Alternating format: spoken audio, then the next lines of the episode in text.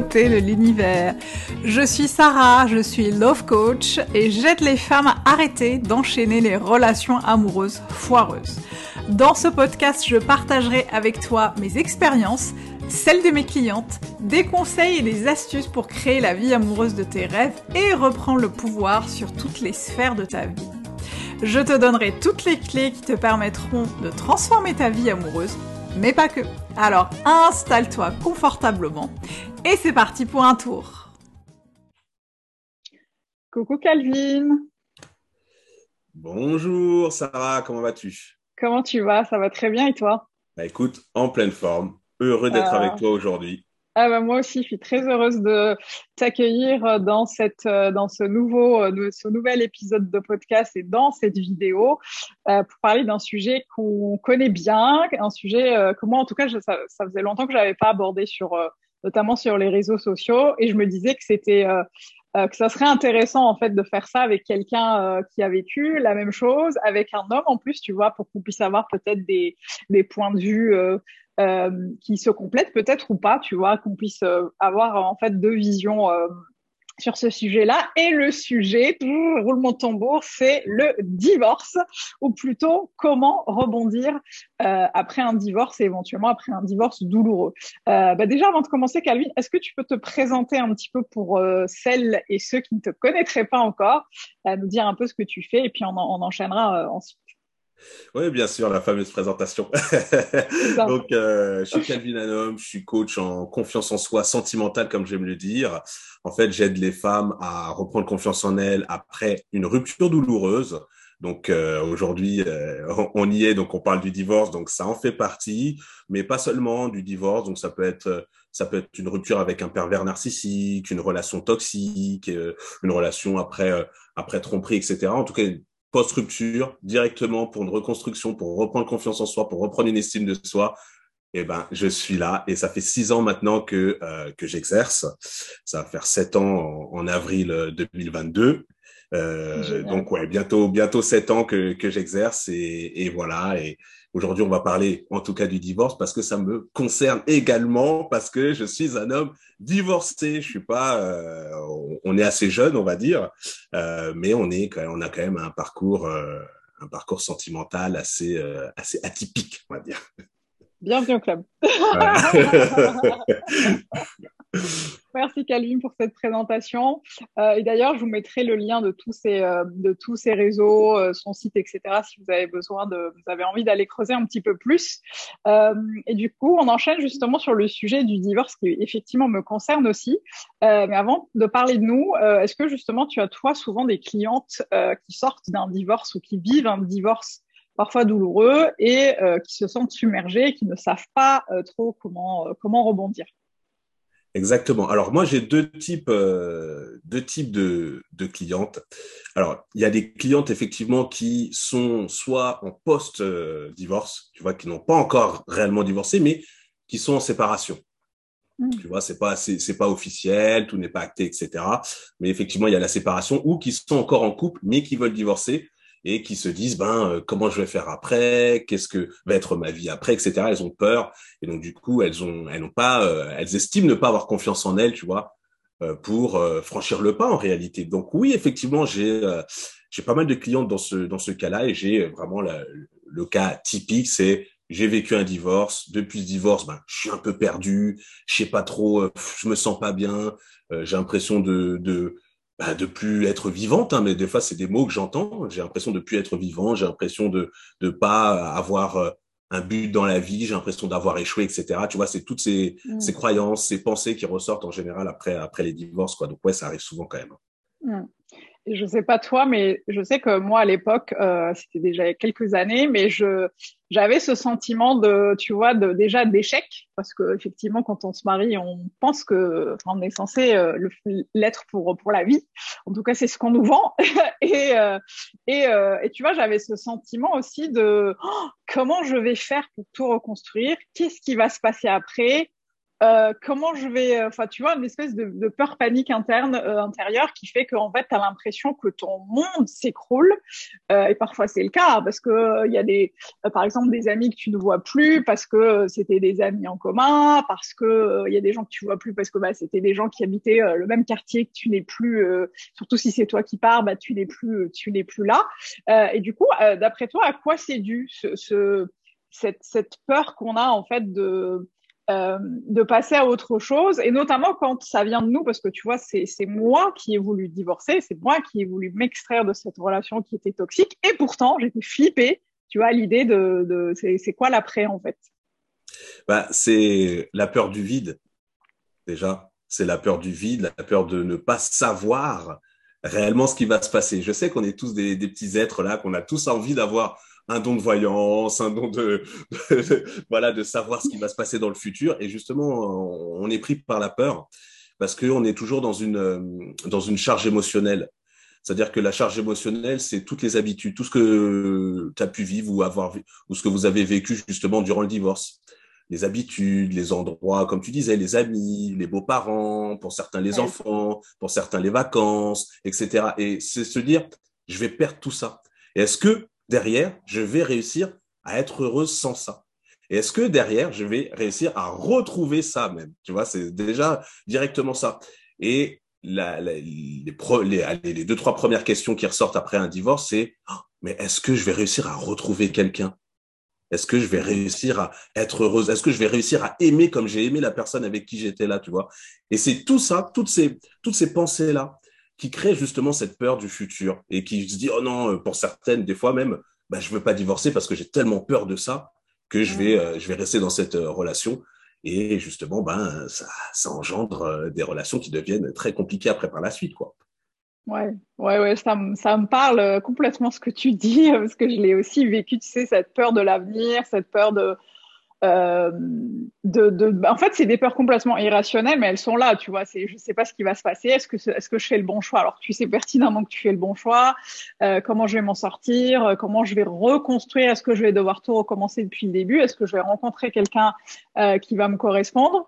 Et du coup, tu parlais justement de ces femmes qui te, te, te contactent, notamment parce qu'elles, elles, elles vivent un divorce. Est-ce qu'elles arrivent à se projeter quand même un peu vers l'avenir euh, et de quelle manière, si c'est le cas? Honnêtement, alors ça dépend du temps. Tu vois, si c'est assez récent, honnêtement, c'est compliqué. Hein, on le voit, euh, c'est assez compliqué pour euh, pour elles de se projeter parce qu'elles n'ont pas vraiment. C'est très compliqué, hein, tu sais, de sortir de divorce. Tu l'as vécu, je l'ai vécu également. Moi, tu sais, j'ai mis trois ans avant de m'en remettre. Hein. Euh, en général, on dit qu'il faut il faut deux à trois ans et selon selon ce que tu as vécu, hein, bien évidemment, pour commencer vraiment à t'en remettre. Moi, tu vois, ça a mis trois ans, quoi. Donc, euh, c'est très difficile d'être dans une relation que tout s'arrête, qu'il y ait vraiment eu un engagement, parce que le, mariage, c'est un engagement, et c'est pour ça que ça fait d'autant d'autant plus mal qu'une simple relation, etc parce qu'il y a tout. Des fois, euh, j'ai même des clientes qui me disent, je me remémore le mariage, le jour du mariage, mes parents qui étaient là, mes parents qui ont pleuré. Et des fois, tu sais, même il y a des, il y a des symboliques. C'est-à-dire que lors du mariage, il y avait des personnes qui peut-être des fois par la suite ne sont plus là, sont décédées, etc. Et ça rappelle tout, ça ravive tout, euh, tout un tas de choses. Et du coup, oui, c'est très difficile de se projeter. En tout cas, euh, ce, dans les, les, les, premiers mois, en tout cas, de, du divorce. Mais après, euh, voilà, après on va on, on, va parler des solutions, etc. Je pense, tu vois. Donc euh, donc je pense que ça va aider. Mais ouais, c'est très compliqué pour elle. C'est bah la vie, c'est euh, bon, ok, j'ai divorcé. Pour certaines, c'est bon, ok, bon, je dois reprendre un appartement ou je peut-être certaines qui qui n'ont pas d'enfants ou des fois même qui ont des enfants retournent chez les parents ou etc.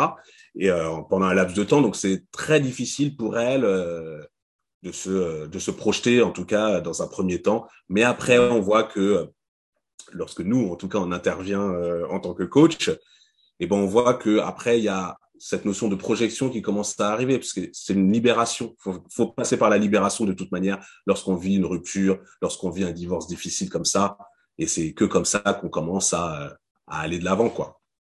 Ouais, il y a cette période de deuil justement qu'il est important de respecter.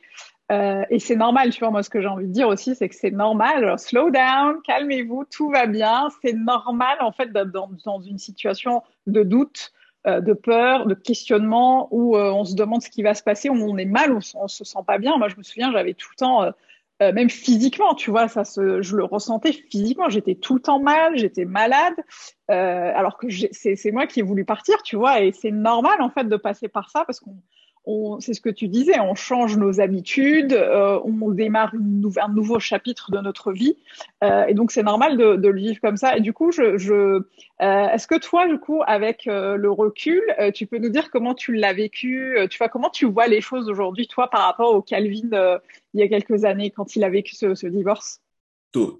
Totalement. Alors aujourd'hui, aujourd'hui, je le, je le vis, je le vis bien, mais je, je vais aller sur la trame directement dire comment je me suis senti après comment je me suis senti après Très mal, parce que moi, c'était à la suite d'une tromperie. C'est-à-dire que c'est moi qui ai été trompé, attention. Hein. Ah, moi qui ai trompé, etc. Ok, voilà. On va remettre les, choses dans le contexte. C'est moi qui ai été trompé. Et tu sais, j'ai été trompé et vraiment, c'était très compliqué, très difficile parce que c'est pas une tromperie. J'étais en soirée avec une copine, j'ai embrassé un mec, etc. C'était une relation. Mm. C'est-à-dire que pendant trois mois, mon ex-femme avait une relation avec quelqu'un. Donc, euh, quand tu commences à l'apprendre, quand tu commences à voir, et puis je m'en doutais pas forcément, pour être très honnête, il n'y avait pas de vraiment de signe, donc c'était vraiment un choc. Pour moi, c'était vraiment un choc, et euh, bah, tu sais, euh, bah, dans les d'hommes, tu te dis waouh, qu'est-ce qui se passe, qu'est-ce qui se passe, je suis mauvais, euh, je sais pas parler, je sais pas communiquer, je suis une mauvaise personne. Euh, Est-ce que je sais la satisfaire sexuellement? Tu vois, toutes ces questions-là. Peut-être ça, peut-être que je suis une loli, tu sais, tout ça. Voilà, même ces questions-là, tu vois, tu t'es, tu t'es dit et tu as l'impression de bah, de pas avoir de valeur, tout simplement, tu vois. Et après, tu remets tout en cause parce que tu dis, comme je disais tout à l'heure, bah, je, je, me suis mis à repenser au, au jour du mariage où on s'était dit, tu vois, il y a beaucoup les paroles. On s'était dit ça, on avait dit que, on avait dit mm. qu'on allait en parler si ça allait mal, on avait dit que tout ça, tout ça, tout ça. Et du coup, moi, ça a fait, euh, ça a fait le tremplin, quoi. De, dans ma tête, c'était euh, montée, descente, montée, descente. Donc, je suis resté vraiment, euh, je suis resté deux mois vraiment où on s'est séparés, mais pas divorcés. On a réessayé de se remettre ensemble. Tu vois, j'ai réessayé. Je me suis dit, allez, faut pardonner, faut etc. C'est un engagement, c'est un mariage, c'est euh, j'ai pas envie de divorcer, c'est la femme que j'aime et tout et tout. Et en réalité, c'était trop dur pour moi, j'ai pas réussi à, passer outre. Donc c'était très très compliqué. On, s'est mis euh, allez trois mois ensemble après euh, après qu'on après ces deux mois là. Et c'était très, très compliqué. Je me sentais mal. J'étais mal dans ma peau. Euh, je me suis remis, mais vraiment, j'étais très énervé. Je m'énervais pour rien. Tu vois, ce, type de, de, comportement. Donc, du coup, je me suis senti très mal. Et après, donc, euh, on a décidé euh, divorce, etc. C'est plus possible. Et après, c'est après c'est, ce divorce-là, ça me fait sourire parce que je dis très souvent à mes coachés que c'est la période où j'ai le plus appris sur moi. C'est les, les trois ans, justement, dont je te parlais, où j'ai mis trois ans à m'en remettre mais c'est les trois ans où sentimentalement, c'était le chaos. Quoi. C'était le chaos. C'est-à-dire que, en fait, ce, ce divorce, il a révélé, il a réveillé vraiment fortement en moi la dépendance affective. Et j'ai été longtemps dans une notion de vengeance. En fait, j'ai pas voulu me venger contre mon ex, dire oui, non, allez, c'est quelqu'un de pas bien, etc. Je l'avais dans ma tête, mais je me suis dit non. Au bout de huit mois, comme ça, j'étais avec des amis, j'ai commencé à me dire, allez, maintenant, je vais, ce que je vais faire, je vais sociabiliser, je vais ressortir, je vais ceci, je vais cela, mes potes qui me disaient allez, on y va et tout. C'était la bonne chose à faire. Et en réalité, j'étais dans euh, dans un comportement dépendance affective, c'est-à-dire que je cherchais à plaire tout le temps, constamment. Je cherchais à séduire, je cherchais à plaire, je cherchais à ce qu'on me dise t'es beau, t'es bien, t'es es super, t'es es intelligent, tout le temps. Et j'avais vraiment tout le temps cette peur, quoi. Cette euh, dès que je me mettais un peu en relation, même pas en couple, je dirais même pas ce mot-là, Dès que je me mettais en relation, oh, mais euh, c'était euh, oh là là, elle n'a pas répondu à mon message. Oh, tu vois, tous les stigmates, toutes les, tous les mm. traumas, justement, toutes les peurs qui sont liées au divorce. Peut-être qu'elle est en train de me tromper, peut-être que ça y est. Et j'avais, j'étais, j'étais, j'étais une personne toxique. Faut le dire, pendant trois ans, j'étais une personne toxique. Je suis tombé sur des personnes toxiques également, mais j'étais une personne toxique. Et c'est un jour, je me suis, je me suis vraiment réveillé un matin. Tu vois, c'est la caricature, mais c'est vrai. Où je me suis dit, c'était une rupture de. J'étais avec quelqu'un et deux, trois semaines après, je me suis réveillé, je me suis dit, non, allez, il y a quelque chose qui va pas. C'est-à-dire que là, j'enchaînais les relations depuis deux, trois années. Et ça, se, ça commence toujours de la même manière, ça se passe toujours de la même manière et ça termine toujours de la même manière. Donc, c'est que il y a un souci quelque part. Et je me suis pas dit, euh, parce que je pensais être guéri, tu sais, des fois on pense être guéri, etc. Et, euh, et, en fait, j'étais pas du tout guéri. En fait, je me suis dit, en fait, je suis dans une mauvaise vengeance. Je suis dans une mauvaise vengeance, c'est de, de lui prouver, sans qu'elle soit là, sans qu'elle le sache, que je plais, que je suis quelqu'un de bien, que je suis quelqu'un qui peut euh, rendre amoureuse une femme, euh, etc., etc. Et du coup, ce matin-là, je me suis réveillé, je me suis dit non, là, introspection, j'ai pris un papier, un stylo, je me rappellerai toute ma vie, et j'ai noté mon comportement dans les relations. Qu'est-ce qui me fait peur? Tu vois Et tout ça, tout ça, ça a commencé. Et après, par la suite, bah, j'ai fait appel à un coach. Tu vois, j'ai fait appel à un coach et euh, au début, j'ai pensé au psychologue, mais honnêtement, je me voyais pas parler, etc. Moi, je suis quelqu'un d'action et euh, j'avais besoin d'un coach, etc. Et j'ai trouvé un coach et ça m'a aidé, qui un coach qui m'a aidé pendant trois mois à reprendre confiance en moi, à justement voir cette notion de, vengeance. C'est vraiment lui qui l'a révélé en, en, moi, se dire, tu vois, tu es dans une vengeance, etc. Et moi, je l'avais pas remarqué ça, tu vois. Mmh. D'où l'importance des fois d'aller voir un, un coach. Et aujourd'hui, bah, je suis coach grâce aussi à ça. Ouais, bien, sûr, je suis, ouais, bien, sûr, Voilà, je suis coach grâce aussi à ce que j'ai vécu, à mon histoire personnelle, euh, au fait qu'effectivement, par la suite, j'ai vu un coach. Ça m'a dit aussi, ah oui, voilà. Et après, j'ai des amis qui me disaient, tu sais, tu, j'ai toujours été, euh, je te donnais des bons conseils, etc., etc. Et j'ai des amis qui m'ont dit, mais tu devrais faire quelque chose là-dessus, quoi. Au début, on parlait de séduction. Tu sais, c'était un peu la mode de la séduction euh, sur Internet. Donc, euh, oui, il fait des vidéos de séduction, etc., etc. Je dis non, c'est pas du tout mon truc. Et, euh, et c'est là où j'ai mmh. commencé justement à, à m'intéresser au coaching. J'ai fait des formations, etc. Et je suis devenu coach grâce à ça. Sans ça, mmh. je serais jamais coach mmh. aujourd'hui. ça, me ça me parle tellement ce que tu dis. Mais je, en fait, je pense que j'aurais pu avoir le, le, même discours à deux, trois détails près, euh, notamment quand tu as cette humilité de dire euh, j'ai été une personne toxique à un moment. Enfin, j'ai rencontré des personnes toxiques, mais j'ai aussi été une personne toxique de par la dépendance et la codépendance. Et je trouve que c'est super important de pouvoir poser des mots là-dessus et d'être honnête avec soi-même, tu vois, parce que euh, effectivement, quand on sort d'un divorce, on en sort complètement. Euh, c'est le radar, il est complètement brouillé. Tu sais pas où tu vas, tu es complètement euh, perdu. Et un peu comme toi, moi, j'ai enchaîné aussi plein de relations euh, qui, qui commençaient de la même manière, qui se passaient de la même manière, qui se terminaient de la même manière. Et alors moi, c'est une coach aussi un jour que j'ai entendu, je, je l'ai entendu dire. en fait, elle parlait à l'une de ses clientes et sa cliente lui disait, mais je comprends pas, j'enchaîne toujours les mêmes les mêmes histoires et je ne comprends pas.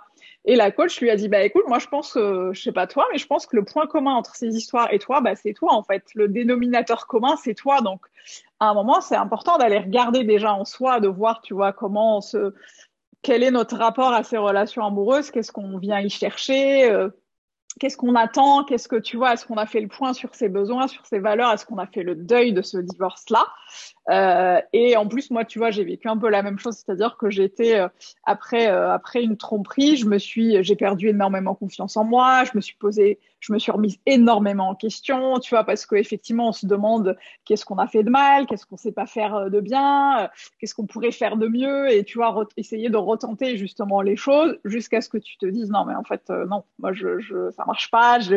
Et un peu comme toi, tu t'énerves pour rien, tu, tu commences à douter de tout et tu te dis mais j'ai pas envie, suis pas cette personne-là en fait, j'ai pas envie de vivre comme ça. Euh, et du coup, ouais, ça me parle beaucoup ce que tu dis, cette notion de prendre du temps pour soi. Alors moi aussi, j'ai été accompagnée et en thérapie et par des coachs euh, parce que j'avais vraiment besoin de comprendre en fait bah, pourquoi je, je, reproduisais un peu les mêmes schémas. Euh, et du coup, justement, en parlant de tout ce qu'on a fait après euh, le divorce, est-ce que, d'après toi, il y a euh, des choses à ne, absolument ne, à ne pas faire, absolument, euh, dans cette période justement entre le deuil et la relation, euh, la projection vers l'avenir Est-ce qu'il y a des trucs à ne surtout pas faire? Alors, il y a des choses à, ne pas faire. Je sais que ce n'est pas évident. Il y a une chose que je vais dire et je sais que ce n'est pas évident pour, pour certaines et certains. C'est-à-dire que je vois des personnes qui sont limite, euh, alors pas forcément divorcés, mais qui sont à la limite du divorce ou qui vont divorcer et qui vivent toujours ensemble.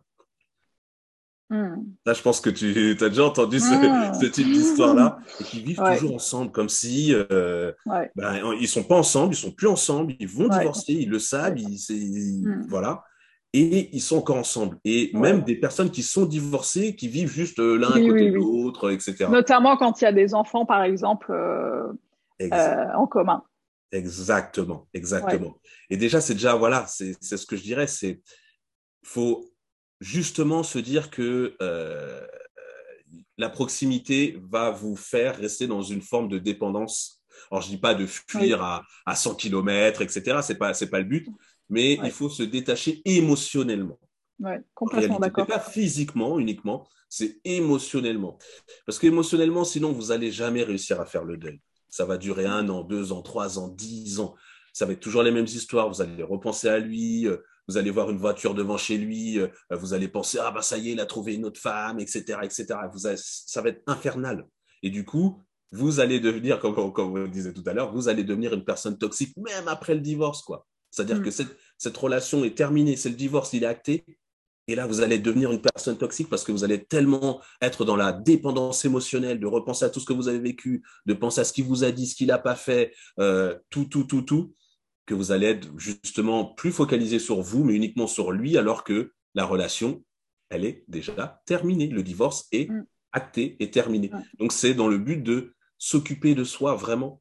Et c'est de, réussir à retrouver une forme de dépendance, déjà que ce soit d'un point de vue physique, personnel et surtout émotionnel. Quoi.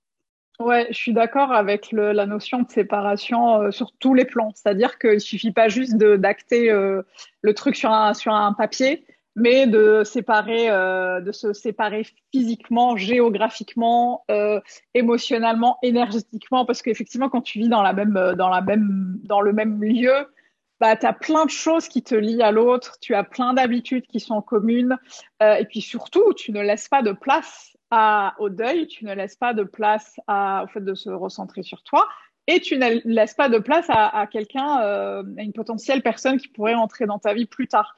Euh, et ça, on, je sais qu'on on peut le minimiser justement. Tu disais ça peut paraître anodin, mais c'est pas du tout anodin parce qu'en fait tu coupes toutes les toutes les portes de sortie et euh, et comme tu le disais, bah tu vas mettre plus de temps à faire le deuil parce que moi je sais par exemple que quand j'ai quand j'ai fait la séparation physique, bah, j'ai douillé pendant, euh, pendant plusieurs jours parce que j'étais complètement perdue, euh, aller dans un nouvel appart toute seule. Euh, J'en faisais vraiment des crises d'angoisse, mais je me disais, mais c'est normal en fait, mais t'es obligé de passer par là parce que sinon tu vas rester dépendante de cette relation euh, plus longtemps en fait. Donc euh, c'est comme un pansement, tu l'enlèves et tu avances et, et, tu rebondis. Donc je suis complètement d'accord avec, avec ça.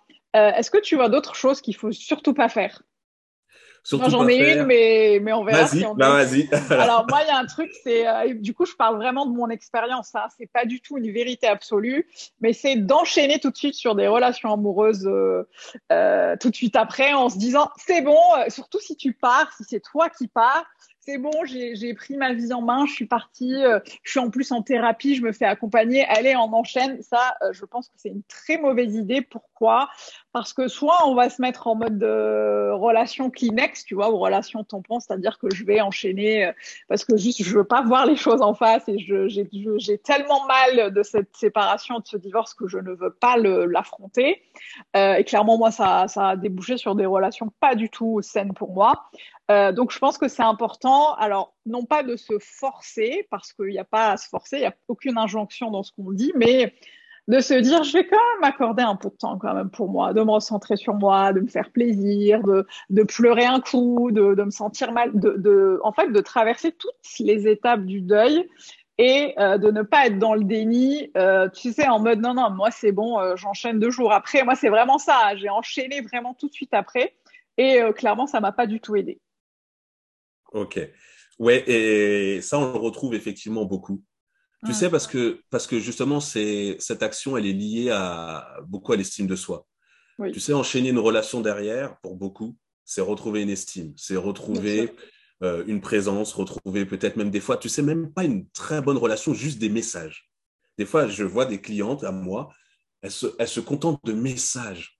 Voilà. Oh, je suis contente, ils m'envoient des messages, on parle par message. C'est génial. Wouh mais, en réalité, c'est pour retrouver de la valeur, en tout cas, pour elle. En tout cas, elle pense retrouver de la valeur comme ça. Effectivement, comme tu l'as dit, je suis 100% d'accord. C'est de, de se dire qu'il y a du temps. Il faut se laisser le temps. Il n'y a pas d'urgence, en fait. Autant un mariage, ça ne se construit pas en une semaine, on est d'accord. À part pour les personnes qui sont très, euh, qui sont très impulsives, etc. Un mariage, ça se construit. Autant le divorce et le deuil, ça se construit également. complètement, ouais. C'est exactement la même chose. Donc, autant vous avez mis du temps pour, euh, pour le mariage, bah, autant il faut mettre du temps pour, pour imprégner, pour faire le deuil du divorce, quoi. Hmm. Complètement d'accord avec toi. Et ça, c'est vraiment un truc sur lequel c'est important d'insister. Encore une fois, c'est vraiment, on partage vraiment nos expériences, mais euh, c'est pas forcément quelque chose qui va nous permettre de, d'être ici et maintenant et de se et de vivre en fait juste euh, le deuil de cette relation. C'est pour moi c'est vraiment un passage obligé. Il est pas confortable, il est pas cool, euh, mais c'est quelque chose qui va nous permettre de de, de en fait d'entamer une relation amoureuse plus saine et plus équilibrée et qui qui aura qui aura plus de chances de, de réussir en fait. Exactement. Ok, est-ce que tu vois d'autres choses? Bah, effectivement, la notion de la notion de temps et euh, ce que je voulais dire, c'est sociabiliser après par la suite. Pour se libérer, c'est vraiment n'hésitez pas à aller vers les autres, parce que lorsqu'on, moi en tout cas personnellement, je te parlais des huit mois après le divorce, je me suis renfermé sur moi, quoi, mais totalement. C'est-à-dire qu'à cette époque, j'étais salarié, j'étais commercial dans une entreprise à cette époque, et, euh, euh, je me suis renfermé dans le boulot. C'était métro, boulot, dodo. Et encore, j'ai toujours été sportif. Et ça, je l'ai toujours gardé. Depuis que je suis petit, je suis sportif. Et je l'ai toujours gardé. Donc, ça m'a, ça m'a un peu, on va dire, un mmh. peu sauvé. Tu vois, un peu. Mmh. mais je me suis renfermé sur moi-même, quoi. Totalement.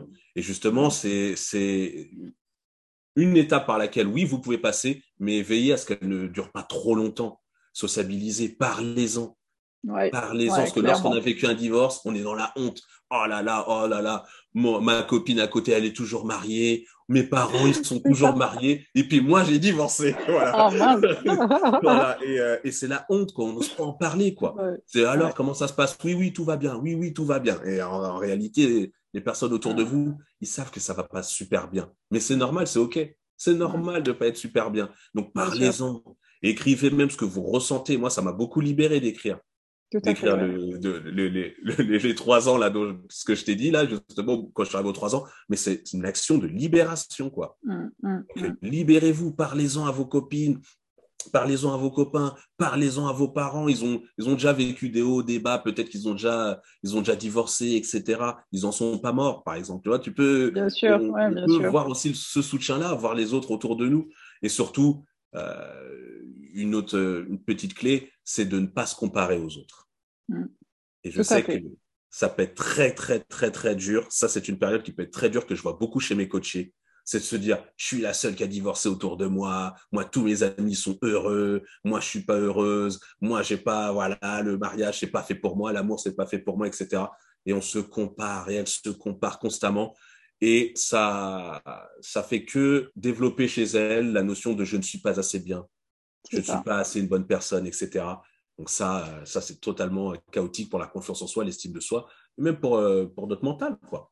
Bien sûr, et puis on ne connaît pas la vie des gens. En fait, on ne sait pas ce qui se passe. Euh, tu vois, moi, quand j'ai divorcé, ça a été un séisme autour de nous parce que les gens n'y ont pas cru euh, parce qu'on avait une façade impeccable en fait. Tu vois, on était le couple parfait euh, en apparence. Euh, donc vous ne vous ne savez jamais ce qui se passe dans l'intimité des gens et et c'est ce que je dis aussi très souvent à mes coachés, c'est qu'en fait, euh, on est tout, toute seule sur nos rails, en fait, sur notre chemin. On n'a personne devant, il n'y a personne derrière, il n'y a pas besoin de courir, personne ne va nous dépasser. Donc, euh, et euh, il n'y a pas besoin de comparer, tu vois, le chapitre 12 des gens avec notre chapitre 1, tu vois, c'est chacun avance à son rythme.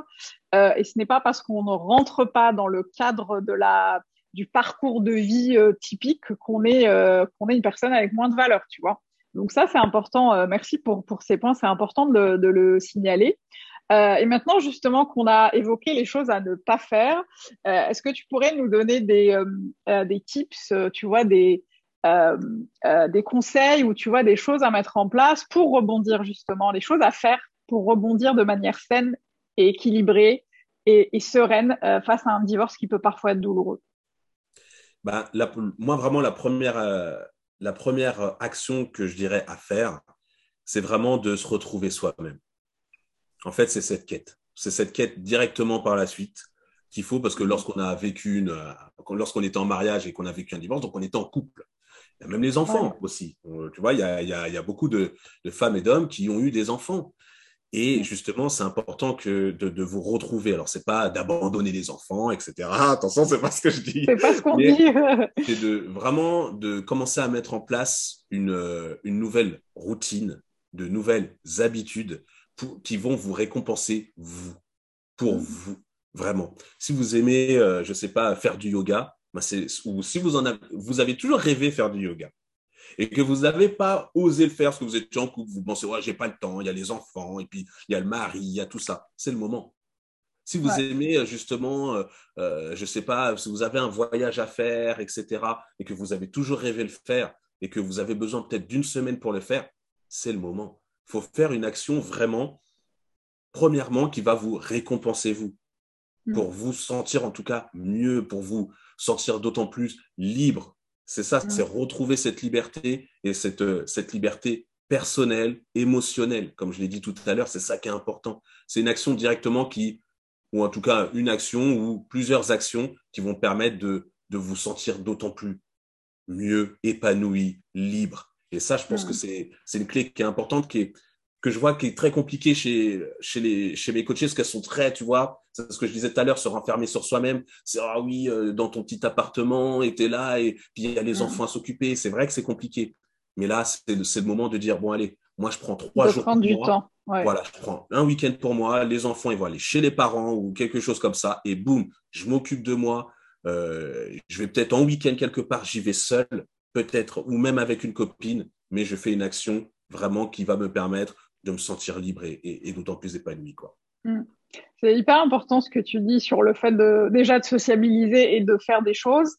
Euh, tu vois, moi, je sais que par exemple, les danses, euh, euh, la danse de couple, les danses de couple m'ont littéralement sauvé la vie après mon divorce euh, et après une première rupture, parce que moi j'ai enchaîné, tu vois, après une première rupture. Euh, en fait, je me souviens très bien, tu vois, comme si c'était hier, je suis allée à un cours de bachata, je ne savais même pas ce que c'était, tu vois, je suis passée sur un site, tu sais, les sites où on sort tous ensemble, là, machin, et en groupe, et je me suis dit, bon, je sais pas, ça a l'air d'être sympa, je vais y aller. C'était dimanche, il pleuvait, c'était l'hiver. Euh, je pleurais, j'étais trop mal. En fait, je pousse les portes du studio de danse et ça m'a changé la vie. Tu vois, aujourd'hui, dix ans après, je danse toujours. Euh, j'ai rencontré des gens incroyables. J'ai voyagé euh, dans des pays euh, de, de fous pour faire des festivals de danse. Euh, je me suis reconnectée à ma féminité, à mon corps. Enfin, tu vois, c'est des petites actions comme ça qui te permettent parfois, en fait, qui t'ouvrent la porte d'un monde dont tu ignorais complètement l'existence et tu te dis, wow, en fait, je me suis juste un peu écoutée, je me suis centrée sur moi, j'ai pris du temps pour moi. Et euh, alors, je parle de danse, mais pour vous, ça peut être, comme tu disais, n'importe quoi, du yoga, je fais un cours de cuisine, le cinéma, peu importe, mais juste prendre du temps pour soi, ne pas se dire, ouais, non, mais ça m'apportera rien, alors qu'en vrai, euh, si, ça peut vraiment, euh, moi, ça m'a vraiment sauvé la vie, quoi. Mais t'aimais la danse avant justement ou? Ouais, alors tu vois, j'aimais beaucoup la danse, mais comme mon ex-mari ne dansait pas, bah du coup, euh, voilà, je dansais pas tout le temps. Et tu vois, ça a été aussi un critère par la suite parce que j'ai compris qu'en fait, je pouvais pas être avec quelqu'un qui n'aimait pas la musique et la danse. Tu vois, ça m'a reconnecté à mes besoins, à mes valeurs, ça m'a reconnecté à, à ce que je voulais être et ça m'a permis de comprendre avec quel genre de personne je voulais être et du coup, ouais, ça m'a vraiment libérée. Enfin, ça m'a ouvert un truc. J'étais là, oh, mais pourquoi je me suis privée pendant toutes ces années alors que j'adore ça? J'ai fait de la danse même quand j'étais plus jeune, etc. Ça permet d'enlever une espèce de, tu vois, de, de, de, couche comme ça où tu dis, oh, ah ouais, maintenant je peux vraiment me retrouver avec moi et euh, et, euh, et ouais, c'est vraiment hyper libérateur, quoi. Exactement. C'est pour ça que je te posais cette question parce que tu vois, c'est ce que je disais tout à l'heure, c'est que lorsqu'on est dans cette, euh, dans cette relation, lorsqu'on est dans un mariage, et d'autant plus quand ça fait longtemps, eh ben, il y a plein de choses que vous aurez aimé faire, que vous y pensez tout le temps et vous dites, bon, non, je vais pas le faire parce que vous êtes dans la, dans la vie de tous les jours, hein, on va dire, de dire, ouais, j'ai pas le temps, on se trouve plein d'excuses. Et justement, c'est le moment là, comme tu l'as dit, c'est le moment là de, de se dire, ah ouais, j'avais envie de faire ça, et eh ben tiens, voilà, je vais commencer à, à le faire maintenant. C'est le renouveau, c'est maintenant. Je vais commencer par une action que j'avais pas fait, pu faire pendant des années, je vais la faire maintenant. Quoi. ça, c'est très beau, tu vois. Ouais. Ah ouais, franchement, vous verrez vraiment le. Euh, et puis le, le, fait de se centrer sur soi. Et puis tu vois, tu parlais de faire des actions euh, qui sont un peu dans le mouvement, des choses comme ça. C'est des choses qui nous, qui nous permettent aussi de nous évader et de ne pas penser tout le temps à notre situation personnelle. Tu vois, moi, je sais que la danse, quand je vais danser, je ne pense à rien d'autre que la danse. Euh, et du coup, ça te permet vraiment d'être dans cet état de flow qui te permet de ne pas penser à, au passé, à l'avenir, à ce que je vais faire, à machin. Tu es en train de kiffer ton moment. Euh, et pour moi, c'est effectivement l'une des, des, choses vraiment à faire, c'est de prendre du temps pour soi et de faire des trucs qui vous font kiffer. Peu importe la danse, le yoga, peu importe. Euh, c'est vraiment quelque chose qui vous, qui vous fait kiffer. Euh, Est-ce que tu vois autre chose, quelque chose aussi d'aussi capital pour, pour rebondir après un divorce? Ouais, il y a plus euh, basé sur la, la pensée, je dirais. C'est de redéfinir ou définir réellement votre valeur. Parce que lorsque vous êtes dans une relation, lorsque vous êtes dans un mariage, très souvent, vous avez tendance à baser votre valeur en rapport avec l'autre. C'est-à-dire, oui. je suis en mariage, j'ai de la valeur, j'ai des enfants, c'est la valeur que j'apporte, etc. Mais vous définissez pas réellement votre valeur personnelle. Et justement, elle peut être très entachée et elle est très souvent très entachée après un divorce. Et justement, c'est le moment de réellement définir votre valeur. De se dire, redéfinir votre valeur, c'est savoir pourquoi vous vibrez, ce que vous apportez, ce que vous mm-hmm. êtes. Ce que. Voilà, ça c'est très important. voilà, ça c'est très, très important. Parce que sinon, vous allez à chaque fois, et pour les autres, les autres relations, vous dire que, OK, la valeur dépend des autres. Ma valeur dépend de l'autre. Si, je suis, si je suis seul, je n'ai pas de valeur. Si je suis en couple, j'ai de la valeur. Si je suis dans une bonne relation, j'ai de la valeur. Si je suis dans une relation toxique, je n'ai pas de valeur. Donc, c'est vraiment définir dans ce mode de reconstruction, on va dire, votre valeur c'est important. Et si vous avez justement du mal à la définir, parce que je sais qu'il y a beaucoup de personnes qui, qui, ont du mal à la définir, et eh bien toujours pareil, demandez autour de vous, qu'est-ce que vous ouais. apportez aux autres? Qu'est-ce que ouais. les autres aiment chez vous? Qu'est-ce ouais. que qu'est-ce que les autres vous inspirez quelque chose aux autres? À chaque fois, lorsqu'on est dans un groupe d'amis, dans une famille, on inspire quelque chose aux autres. Mais on se le dit jamais. On dit, oh, toi, t'es sympa, t'es gentil, t'es truc. Mais on inspire quelque chose aux autres. Et si vous avez besoin, justement, d'avoir un, un, un, avis un peu extérieur parce que vous avez du mal à savoir réellement quelle est votre valeur, ben, faites cet exercice de demander autour de vous qu'est-ce que tu aimes chez moi? Voilà. Ouais, et vous, vous, vous, risquez d'être surprise aussi de, de ça. Moi, j'avais fait l'exercice, j'avais envoyé un mail en fait à, toutes mes copines, mes amis, mes potes, avec, euh, tu vois, des questions. Euh, qu'est-ce que vous pensez de moi? Quelles sont mes forces, mes faiblesses et ce que je vous inspire? Et j'avais été étonnée agréablement surprise de ce que les gens pensaient de moi. Euh, je trouve ça hyper important, justement, le fait de redéfinir sa, sa valeur et donc ses besoins et, euh, et, ses valeurs de manière générale. Ça, c'est vraiment quelque chose qui va aussi vous permettre de ne plus aller vers des relations qui ne vous correspondent pas. Euh, et de, de, de, et de plus laisser choisir finalement, tu vois, de vraiment choisir quelque chose, euh, une relation dans laquelle on se sent bien, on peut, dans laquelle on peut être 100% soi-même.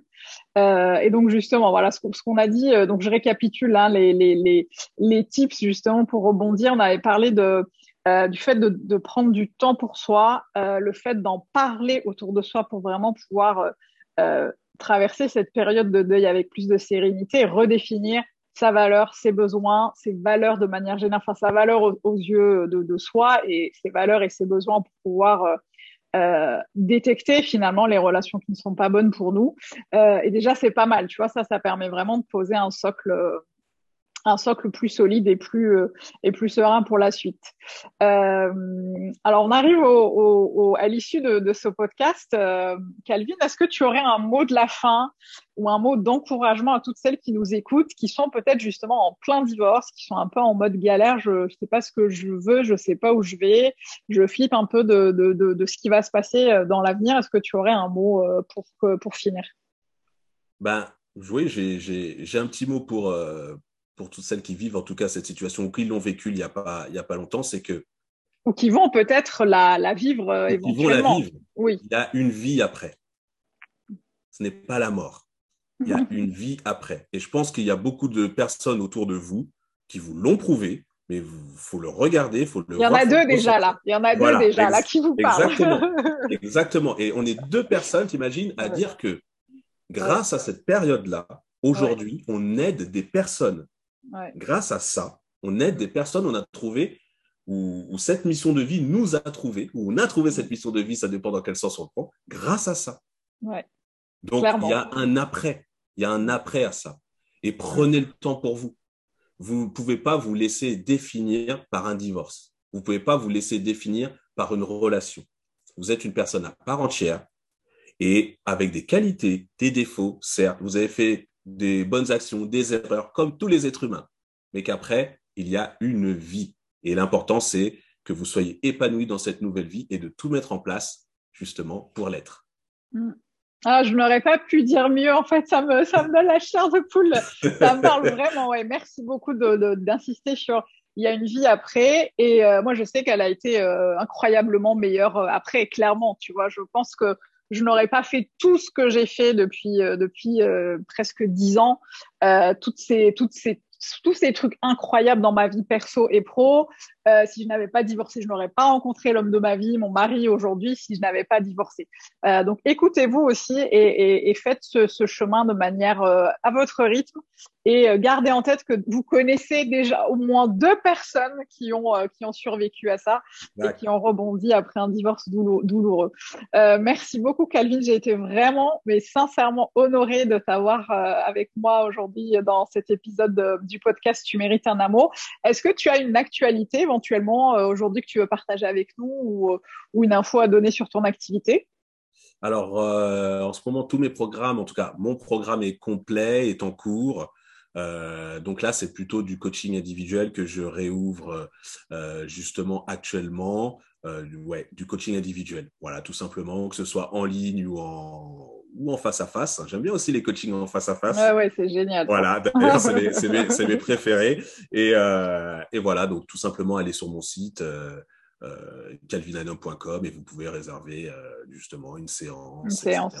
Et il y aura, y aura de nouveaux programmes à venir, en tout cas, pour tout ce qui est reconstruction personnelle, après une rupture, en tout cas.